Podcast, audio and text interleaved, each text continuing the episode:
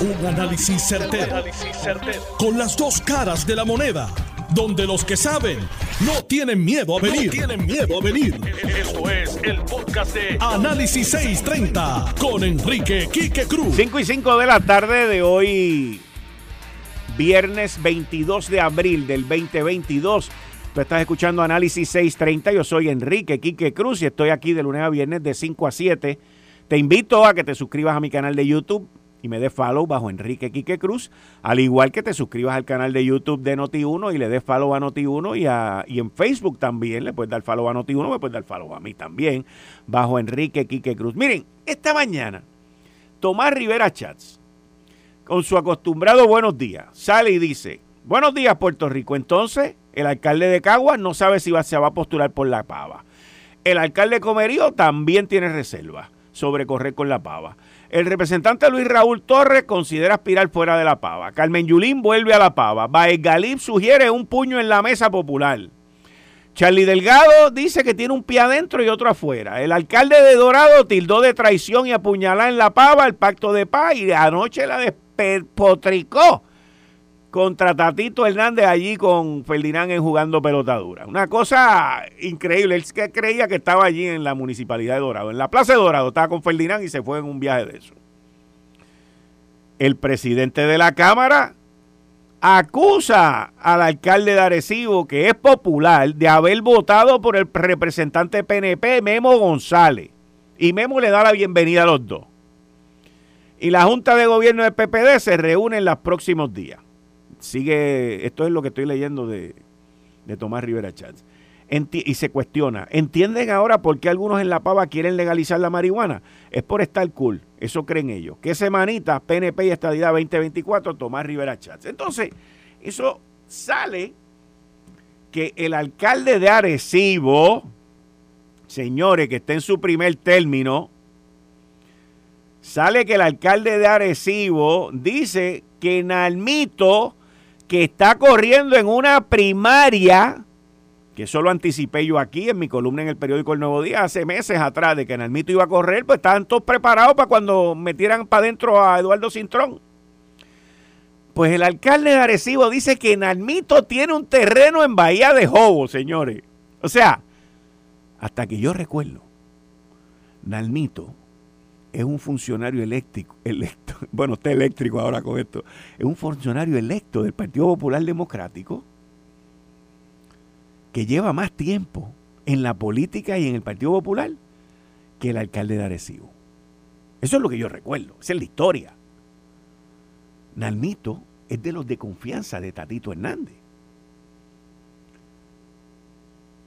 Y el alcalde, el alcalde Carlos Tito Ramírez Irizarri, que es alcalde y presidente del Partido Popular Democrático en Arecibo, dijo que Nalmito tenía un terreno en las mareas en el municipio de Salinas.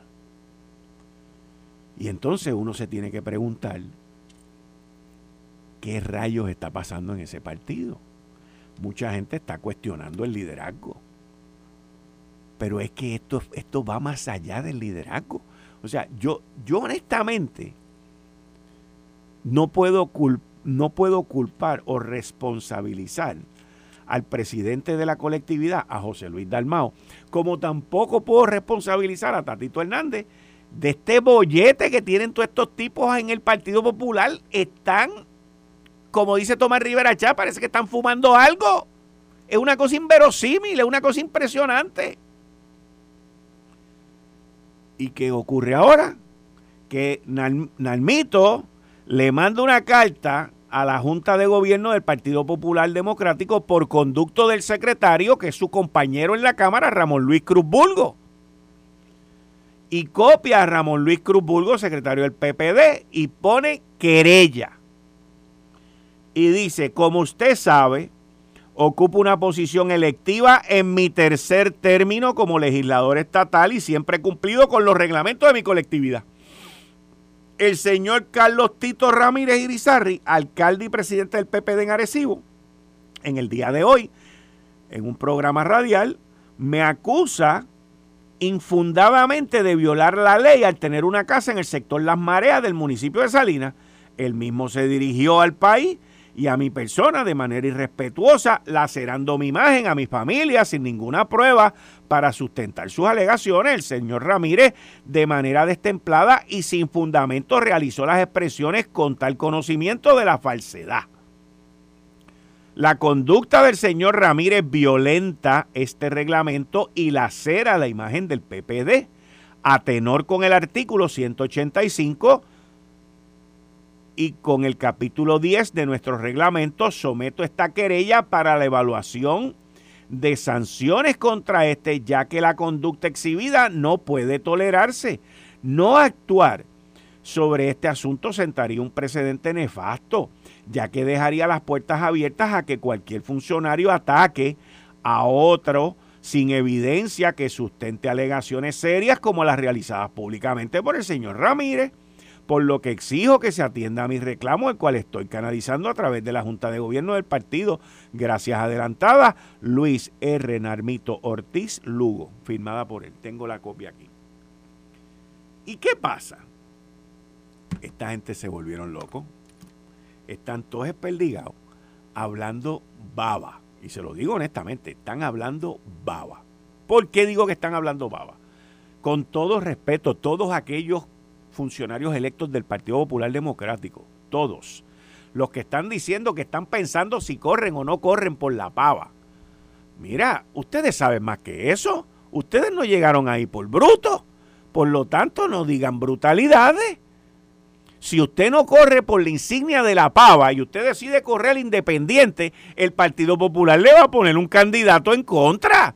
Y va a perder usted y va a perder la pava. Eso es lo que va a pasar.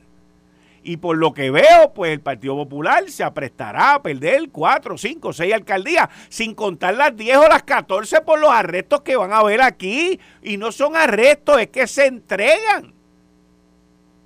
Entonces, ¿qué es lo que está pasando? Esta gente se están autodestruyendo.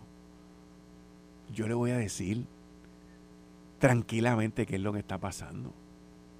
Pero tranquilamente, en un análisis gerencial y administrativo, no político, gerencial y administrativo.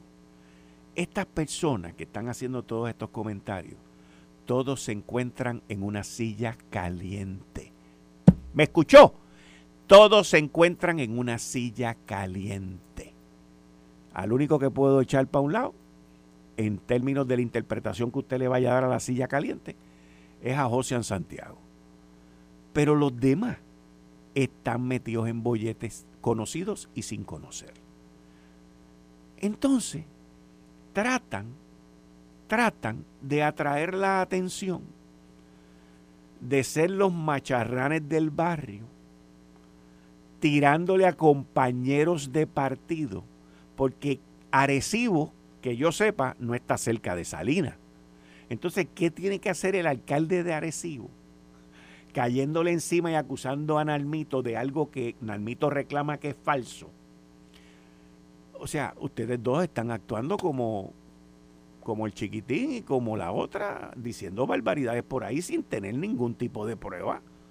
Entonces yo tengo que llamar a Dani Hernández, que él no está conmigo los viernes, pero está conmigo los lunes, pero yo no voy a esperar y ustedes no van a esperar hasta el lunes para saber ¿Qué demonios es lo que le pasa a esta gente? Porque si hay que exorcizarlo, los exorcizamos también. Con eso no hay ningún problema. Dani, dame luz en esto, Dani, dime qué, está pasando. Nalmito con un terreno, el alcalde votando por un PNP, este, Arecibo está en el norte, Salinas está en el sur y los tiros llegan de lado a lado más rápido que los misiles de Putin. Eh, eh, si alguien me lo contara, yo no lo creería. Es, una cosa de verdad que es inaudito. Y aunque como tú bien dices en tu análisis, no es culpa del presidente del partido, no se puede culpar de lo que pasa, pero tiene responsabilidad de lo que no pasa. Y yo no sé si tú sabes a qué me refiero. Repítemelo no, no, el presidente del partido no tiene culpa de lo que está pasando, pero sí tiene responsabilidad de lo que no pasa. eh, tienes razón. Sí, él no tiene culpa, pero es responsable, eso es verdad. Es responsable de lo que no pasa. ¿Y qué es lo que no pasa? Un llamado al orden. Esto está fuera de orden desde ayer. un, alcalde, presidente, que, que, lo que tiene es, eh, para los amigos que nos escuchan, quizás visualizarlo de una manera distinta, uno lo ve, los presidentes municipales lo que son son tenedores de franquicia de los partidos. Manejan una franquicia de un partido. Por eso es que se remueven cuando entran en actuaciones impropias o algún tipo de acusaciones se remueven sin ningún tipo de ningún otro proceso que no sea la determinación del presidente del partido y se les quita el derecho de ostentar esa franquicia. A mí me parece que el alcalde de Dorado está pasado de haber perdido esa franquicia del Partido Popular y si quiere correr, que corre independiente. Es que no se puede tolerar que salga una persona que representa un liderato en el partido, así sea a nivel municipal o a nivel de distrito o a nivel de precinto, no se puede tolerar que salgan públicamente a atacar de la manera tan destemplada e irracional como ha hecho este señor. No es la primera vez, lo ha hecho muchísimas veces. Y entonces nadie actúa. Es como que, ah, pues allá este, están agarrados aquellos dos. Pues, pues que sigan agarrados. Ah, eso es un problema que él tiene con el otro. ¿Eh? Entonces nadie actúa, nadie hace nada. Y mientras tanto se sigue lacerando el partido. Siguen las personas que pierden la confianza y la fe y la seriedad en las instituciones perdiendo esa misma confianza, porque no hay ninguna consecuencia. Y es un asunto de indisciplina. Entonces ahora a eso le sumamos que eh, eh, obviamente esto es orquestado. El alcalde de Dorado en televisión menciona al alcalde de Arecibo y hoy sale el alcalde de Arecibo totalmente destemplado y racional también a insultar a otro legislador ¿En base a qué? ¿Con qué? Ah, porque resulta que Nalmito es parte del equipo de trabajo, del equipo gerencial de la Cámara de Confianza de Tatito. Y entonces ahora aquí tenemos a Tito y Carlito en contra de Nalmito y Tatito. ¿Qué es eso? Entonces nadie dice nada. Son las 5 y 18 de la tarde y nadie dice nada. Sin duda, Valgalit dice que hay que dar un puño en la mesa. Lo que pasa es que tú y estoy seguro que muchos de los amigos que nos sintonizan, que han sido jefes o que han liderado en algún momento, saben que para dar un puño en la mesa tú necesitas que te hagan caso. Correcto. Para que te hagan caso tú necesitas tener liderato. ¿Eh? No es solamente ser el jefe. El jefe lo ponen a cargo por, pues simplemente por el puesto. Pero muchas veces incluso el que lidera no es el jefe, es el que tiene la confianza, el que tiene respeto de los demás. Y aquí parece que nadie se atreve a dar un puño en la mesa con miedo a darse cuenta de que no tiene el respeto de los demás. Y aquí yo obviamente que no tengo ninguna posición de liderato en el Partido Popular, hablo a nombre de los que vamos a pie y que somos los que empuñamos la pava en el Partido Popular. Alguien tiene que poner orden en la casa, esto no se puede seguir yendo por el barranco. O que el presidente de la Cámara hace unas propuestas serias, concretas, por escrito, se las presenta al partido, donde firman 23 de sus eh, compañeros en la Cámara, que son todos funcionarios electos con unas posiciones dentro de la dirección del partido, y eso es suficiente para que salga un alcalde como un loco a insultarlo incluso, porque está usando epíteto y de manera totalmente destemplada y despectiva, hablando de, de, de tanto el alcalde de Dorado como el alcalde de Arecibo. Entonces, e, e, eso no se puede permitir porque entonces se convierte esto en una plaza de mercado que es un poco lo que tú decías, que parecía que el alcalde Dorado se creyó que estaba en la plaza en algún momento, que hasta interrumpió la transmisión y se paró a celebrar todas las barbaridades que había dicho. No, pero impresionante. O sea, el programa está en vivo y él se levanta y va para allá y le jala el brazo al otro y está caminando así como, ah, olvídate, qué palo, que no las comimos, Bobby, no las comimos. sí, sí, así mismo, así mismo. Entonces, uno tiene que preguntarse quién está a cargo y quién va a asumir esa responsabilidad. No en balde, entonces el representante Narmito Ortiz escribe una carta a la Junta, además de que es el organismo rector, pero me imagino yo que está pensando en que alguien en esa Junta tenga que imponer algún tipo de respeto. Y yo creo que ya esto es un asunto que se salió de la comarca de Dorado y de Arecibo, es un asunto que está poniendo al Partido Popular en una vitrina para que le muestre al país si realmente de, de dentro del Partido Popular nosotros podemos poner orden y llamar al orden y ejecutar un liderato que luego nos dé a nosotros la suficiente moral frente al país para dirigirle un gobierno de camino a las próximas elecciones. De eso es que se trata al fin de cuentas. que el Partido Popular demuestre un liderato y un respeto por el país y por la institución que sea transferible a ese respeto al país y al gobierno. Yo creo que ambos, en mi opinión muy personal, como popular, y lo he escuchado durante todo el día, la preocupación y el desasosiego entre los populares ante la falta de respeto totalmente eh, eh, destemplada de estos dos alcaldes no puede quedarse este, simplemente como algo que pasó y que mañana no pasa nada y de aquí al lunes todos miramos para otro lado y esperaremos la próxima este exabrupto que vayan a tener esto para seguir insultando no meramente a un oficial electo, al presidente de la Cámara de Representantes. No, a Narmito Ortiz, que es un legislador de tres términos, que ahora está en una primaria para ser alcalde de, de Guayama. ¿en, base a qué el alcalde de Recibo se atreve a hacer unos señalamientos tan serios como esos, que son este señalamientos que pueden incurrir en delito? En delito de un oficial electo del Partido Popular. Entonces después tiene también la poca seriedad, porque hay que decirlo así, de decirle a Rotativo el nuevo día a que los señalamientos que hizo es lo que él ha escuchado por ahí, que él no tiene pruebas, pero que eso es lo que él escucha por ahí. ¡Ya, rayo! Eso, eso fue, esa fue la contestación que el, alcalde de Arecibo dio. Esa es la contestación y está en el nuevo día, en una cita de él, que eso lo ha escuchado por ahí en los medios y en los canales y que él lo repitió. lo que tú estabas diciendo, que se comportan como si fueran niños de escuela intermedia, eso es, eso. Tú lo llamas a la oficina y le preguntas, ¿por qué tú dices esto de fulano? Ah, eso yo lo escuché por ahí en el comedor. esa no puede ser la actitud del líder de la cuarta ciudad del país porque eso es Arecibo. La cuarta ciudad del país, en manos del Partido Popular, y quien está liderando esa ciudad con una franquicia del Partido Popular se expresa como si tuviera 14 años, peleando, insultando a otros. Que, yo creo que a, duras penas conocerá el alcalde de Arecibo a representante Namito Ortiz. Yo creo que a duras penas lo conoce.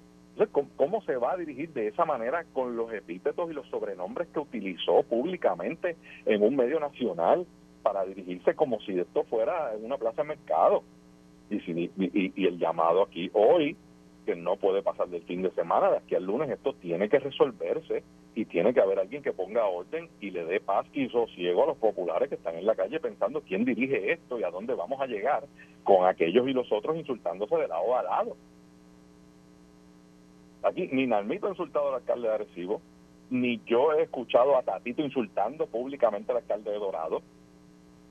E incluso es una reacción, como dije, a unas propuestas serias y concretas por escrito presentadas al partido. Y el alcalde reacciona de esa manera insultándolo. E, e, eso es insostenible. Eso es insostenible. Y yo creo que aquí, sobre todas las cosas, hay que hacer un llamado también a la madurez usted puede tener 20 diferencias con compañeros suyos y se dilucidan y se hablan, pero usted tiene que poner eso a un lado frente al país y mostrar un poco de seriedad y de madurez. Y yo creo que esto raya en la inmadurez. Y me parece que eh, de la misma manera como tú lo dices, totalmente estoy de acuerdo, no es responsable el presidente del partido de lo que pasó, pero sí es responsable si no pasa nada.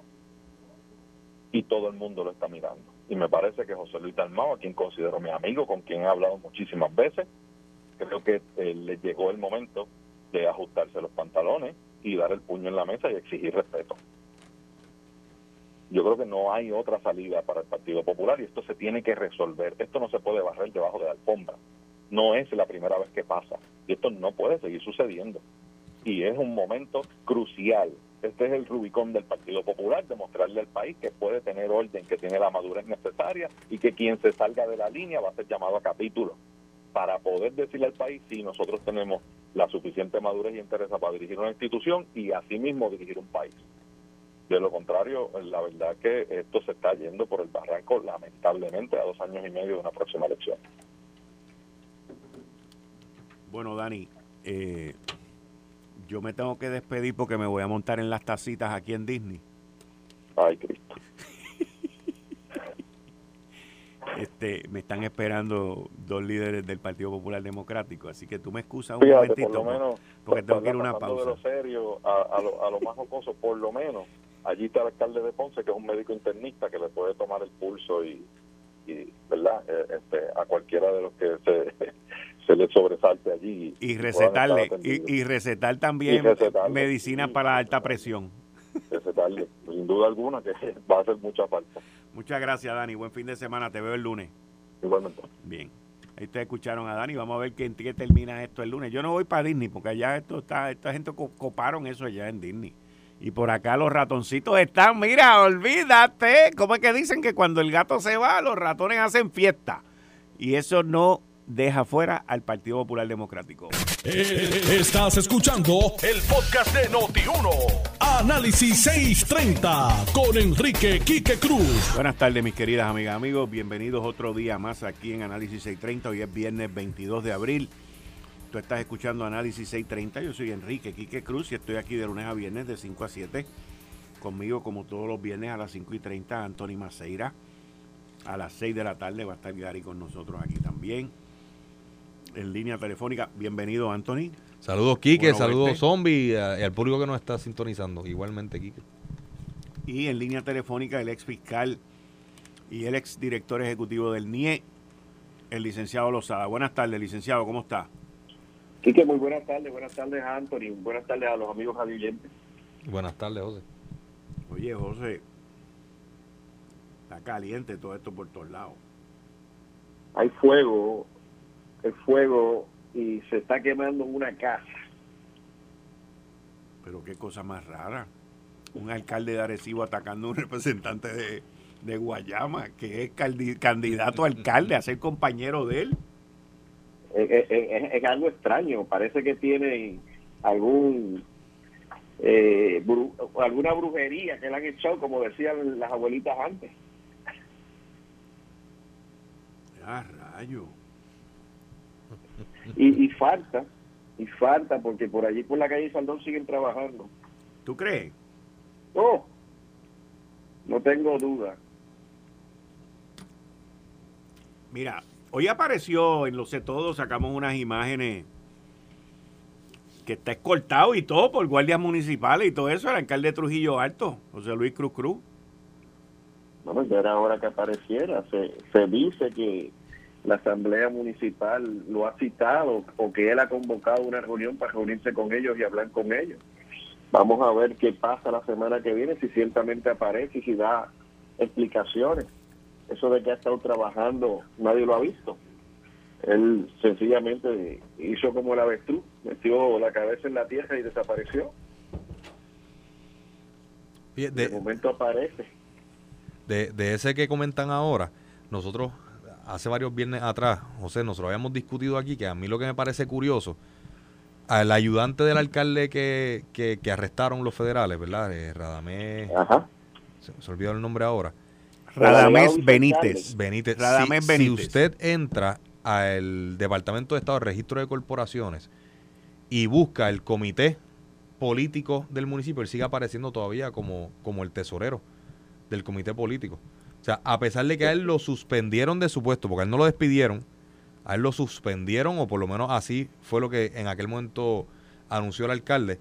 En el lado político, él continúa ocupando la posición de, tesorero del comité. Si eso no huele extraño, porque eh, eh, el, día del arresto el alcalde dijo sentirse sumamente eh, sorprendido pues si yo, si, si a mí me toma por sorpresa que mi director de finanzas o tesorero estaba robándose chavo y los federales lo arrestaron, lo primero que hago es removerlo de absolutamente todo lo que tenga que ver conmigo. Pero no lo dejo manejándome las, las finanzas de mi, de mi comité político. No lo dejan en ningún lado, lo sacas y te quiere verlo a mil millas de distancia de ti. Pero si era el tesorero, ¿a cargo de qué estaba? y por lo menos, bueno con los números era. Porque esa fórmula, mientras todos los otros esquemas que han salido, los alcaldes recibían 5 mil, 8 mil, aquí era el doble de eso. Aquí eran 17 mil. Era el triple, papá. Era 17 pesos por casa. Y 17 mil que le daban mensualmente, eso es mucho dinero.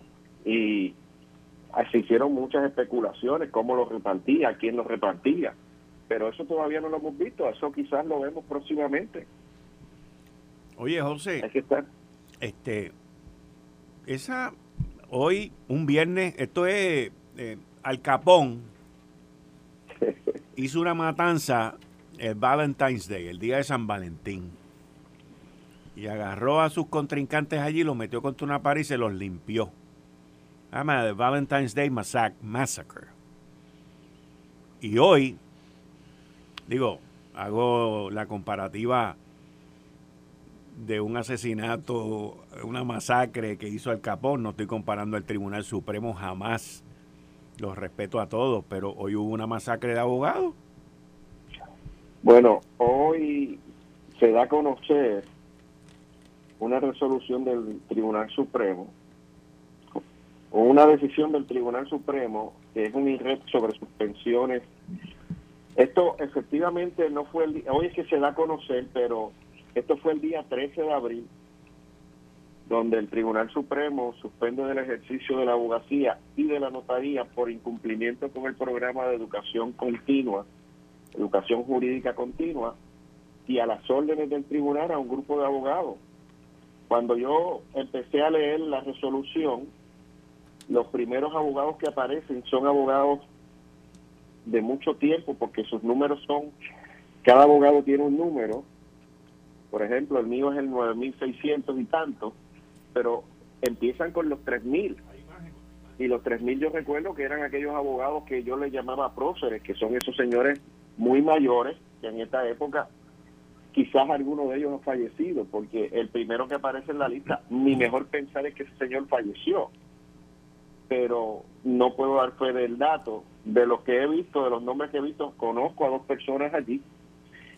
Y cuando yo miro mi perfil de abogado en la computadora, aparece que yo he cumplido con mis requisitos de educación continua.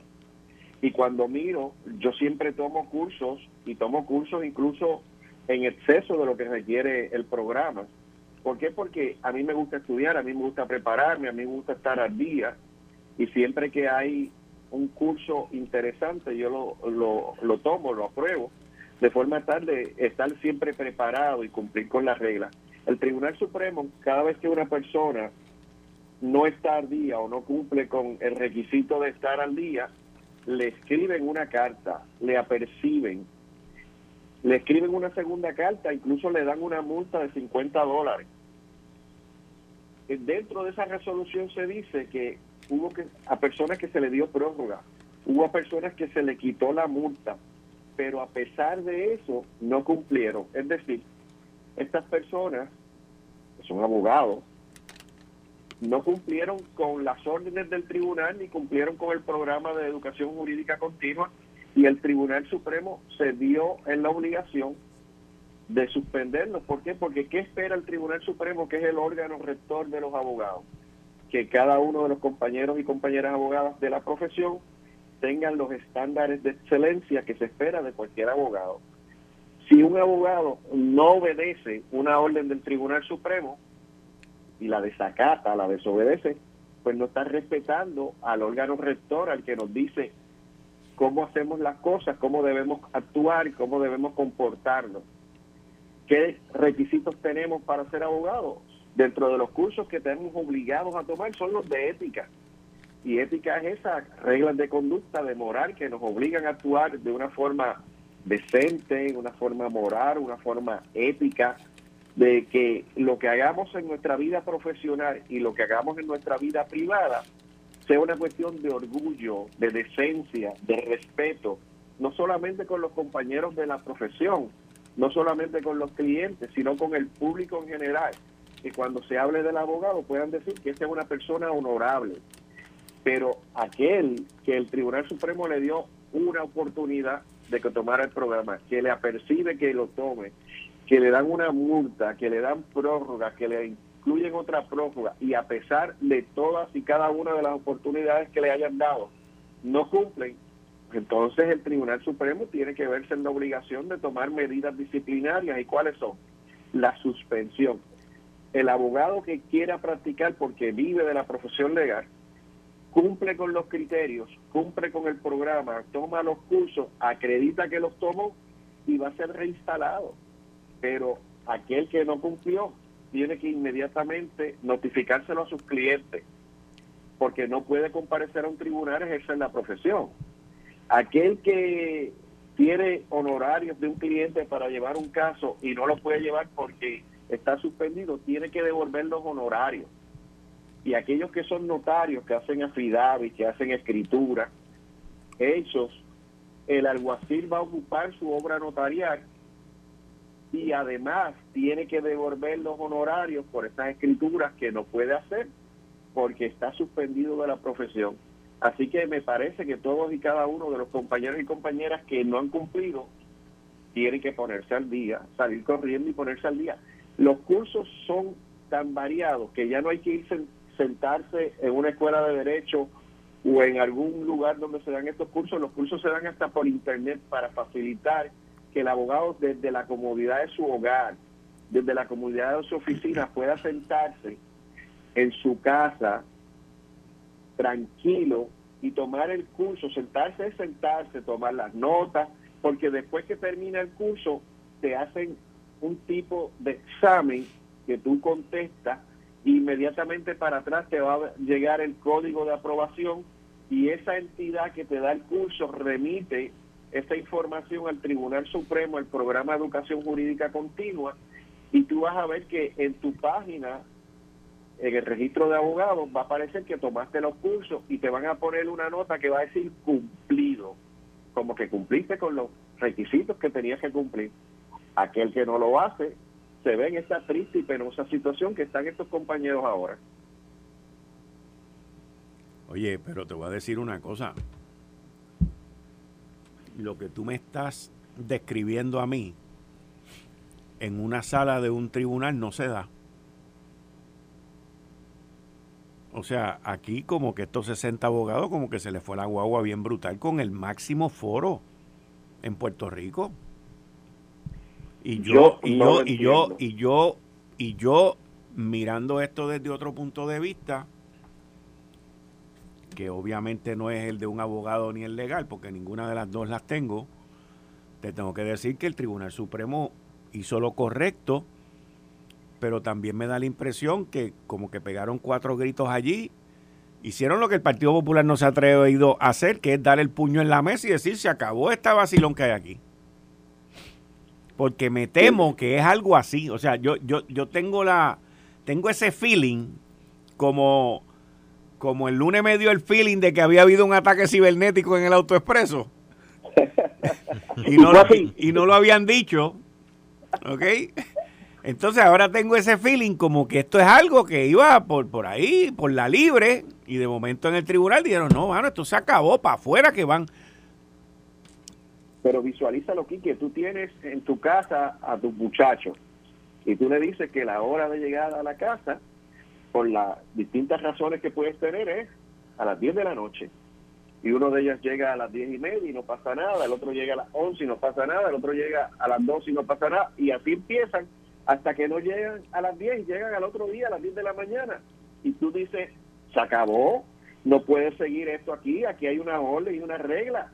Cuando ustedes se casen y tengan su casa, ustedes pueden actuar como ustedes prefieran, pero en mi casa, bajo mi tutela, Ustedes tienen que actuar con una regla y el Tribunal Supremo establece una regla buscando la excelencia en cada uno de los miembros de la profesión y le da una y dos y mil oportunidades para que el abogado tome los cursos. Hay múltiples formas de hacerlo y si son miembros del colegio de abogados, los cursos son mucho más económicos. Y te puedo adelantar, Kiki, que los cursos son tan variados y hay tanta competencia de las empresas y organismos que dan estos cursos que te hacen un paquete de todos los cursos por tanto dinero y te sientas en tu casa con una copita de vino y tomas tus cursos sentado en una mañana en una tarde. Pues, pero qué bueno, qué bueno que hicieron lo que tenían que hacer, que empiecen a limpiar la casa también, no hay de otra. No hay de Tú otra. esperas que cuando vas a visitar una oficina de un abogado, el abogado cumpla con todos los estándares que su licencia esté al día. Es como cuando tú vas a, a, una oficina médica, tú quieres que el médico esté colegiado, que tenga su licencia de médico, que tenga todos los cursos al día, porque si no tiene los cursos al día, Quique, y esto es cada tres años. O sea, esto no es que todos los meses, que todo, no es cada tres años que tú tomas los cursos. Tú tienes tiempo suficiente para tomar los cursos. El que tú no, no, y, tú, y, tú, sabes lo más brutal. Pero tú sabes lo más brutal. Tú sabes lo más brutal. Que los últimos tres años han sido de encierre, de tribunales cerrados, de pandemia, de casos suspendidos, de casos este por videoconferencia. O sea, aquí no estamos hablando de un huracán ni nada de esas vainas. Aquí ha habido tiempo para estudiar, pero como canuto. O sea, eh, y esos cursos están accesibles en línea. Y entonces, eh, Quique, lo que tú mencionas, el tribunal dice en la resolución que precisamente eh, en consideración a la pandemia dieron extensión, lo que dijo lo que dijo José ahorita, dieron extensiones, ellos avisaron, dieron seguimiento, dieron extensiones, condonaron las multas, prórroga, no, y, no es solamente que no cumplieron, es que ignoraste al tribunal a pesar de todas las concesiones que estaban teniendo y, yo creo que esto es una acción contundente que debe enviar un mensaje fuerte a todos nuestros colegas de ponerse al día, estar pendiente. Y si usted recibe una comunicación del Tribunal Supremo, lo menos que debe hacer es, eh, ¿verdad? Pues asegurarse de que usted esté en cumplimiento y si no, pues poner, ponerlo en orden. Oye, Como dice Anthony, es ponerse al día. Aquel que no quiere seguir practicando la profesión o que no quiere tener el título de abogado porque montó un kiosquito y en ese kiosquito está vendiendo piña colada y le va bien, pues sencillamente entrega, le dice al tribunal, yo no voy a practicar más la profesión y se olvida de los cursos de educación jurídica continua. O porque me montó un negocio de pinchos y le va súper bien y está los bienes allí en Peñón y está vendiendo todos los pinchos. Aquel que tiene un negocio que cambió su profesión legal por un comercio distinto y le va bien, sencillamente entrega su licencia, dice, su Tribunal Supremo no voy a practicar más y con eso cumple y se olvida de estar tomando los cursos. Me escribe un, un amigo aquí de, de Guayanilla y me dice, yo estoy al día hasta el 2025, hoy lo verifique. Parece que, eh, bueno, por lo que veo, por la reacción de este licenciado, yo le pregunto entonces al, al, Tribunal Supremo si el, portal donde verifican esto crachó hoy. Mira, y ah, otro punto, espérate, porque aquí estamos hablando del método tradicional de cumplir, que es tomando los cursos con la certificación, que, que hay en persona, hay en línea, eh, pero hay métodos alternos. Si usted escribe artículos de revista, escritos jurídicos... Ah, te dan crédito por eso. sí ¿verdad? Son métodos alternos de cumplimiento. Si usted aporta al proceso legislativo una medida y usted escribe ponencia, hace análisis legal, etcétera, usted puede solicitar el método alterno de cumplimiento y, y, que se le acrediten ciertas horas de eso. Si usted trabaja en artículos jurídicos para publicación, pues igualmente. Eh, ¿Verdad? Que hay, hay, métodos alternos de cumplimiento. El que no cumplió es simplemente, ¿verdad? Como regla general porque no quiso. Porque alternativas Anthony, aquellos que el tribunal le asigna casos de oficio, ahí acumula otros créditos. Y aquellos que son que, le dicen este ciudadano no tiene para pagar su defensa y usted le toca y usted eh, pone horas y horas allí, eso también se acredita. Ok, le pregunto a los dos, empezando contigo, Lozada, ¿cómo ustedes ven desde su perspectiva el caso, que me imagino que la decisión debe estar saliendo la semana que viene, del intento por destituir a Elizabeth Torres. Pues ya pasaron los cinco días que pidió el juez Anthony Cueva a cada, a cada una de las partes y, y el licenciado Corona, que era el que estaba representando a Elizabeth Torres, decía, esto es una cuestión política, usted no se tiene que meter, eh, juez, tribunal. Por otro lado, y, y en ese mismo, en ese mismo tema, eh, yo, yo recibí un, un escrito de, de un radio escucha que lo encontré bien, bien, bien interesante porque da una perspectiva de que si esto es una cuestión este, que se tiene que dilucidar en los tribunales, si aquí hay una intención en la ley de que los eh, delegados trabajen y defiendan la estadidad versus el comportamiento de Elizabeth, que según alega el, secretario de Justicia, pues un comportamiento eh, que ha ido en todo momento a criticar, inclusive a decir que eso es un invento. Y mira, mira lo que me escribe este señor. Constituyen las actuaciones de la delegada Elizabeth Torres un abuso del derecho. Y él, él dice, conforme a la ley bajo la cual se postuló y fue elegida delegada de la estadidad ante el Congreso Federal, Elizabeth Torres asumió la obligación de abogar por la estadidad ante dicho cuerpo legislativo.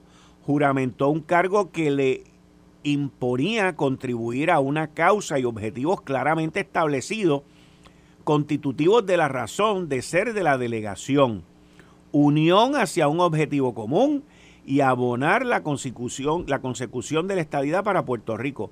Pero prácticamente, desde el mismo momento de asumir el cargo, Elizabeth Torres entabla su, una oposición a los deberes de su cargo desplegando discordia y ataques a funcionarios de la delegación, así como a distintas personas vinculadas al grupo. Inclusive reniega el objetivo que constituyó y propulsó la creación de la delegación, abogando por su disolución, catalogándola como un embeleco creado por la consecución de un espejismo despliega una personalidad que crea discordia, rivalidad y coraje en el grupo y que inclusive alimenta los ataques contra la delegación, esgrimido por los enemigos y detractores de la misma.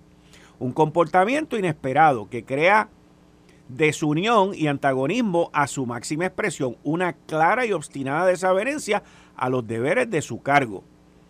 Y por ahí él continúa dando su, explicación, y estoy hablando del señor Celestino Mata Méndez, porque él me autorizó a acusar a su nombre, y un escrito pero interesantísimo que les he leído a ustedes ahí los primeros dos párrafos. ¿Qué ustedes piensan, José? Bueno, sabemos que ahora el distinguido juez Antonio Cuevas está revisando los escritos de ambas partes, el del Departamento de Justicia y el del compañero Michael Corora. Y ahora él, hilando fino, tiene que determinar si existe en esta ley ciertamente una disposición que dice que el secretario de Justicia es el que llama o el que promueve la destitución de uno de los delegados. Y si esto cumple con los requisitos para poder destituir a la delegada Elizabeth Torres. Ciertamente hay una ausencia de un reglamento que les diga a ellos de qué forma y manera van a actuar. Esto no es un empleado público que tiene una hoja de deberes donde le dice llega a las 8 de la mañana, sale a las 4 de la tarde y tiene que cumplir con estos criterios de su trabajo. Esta es su hoja de funciones.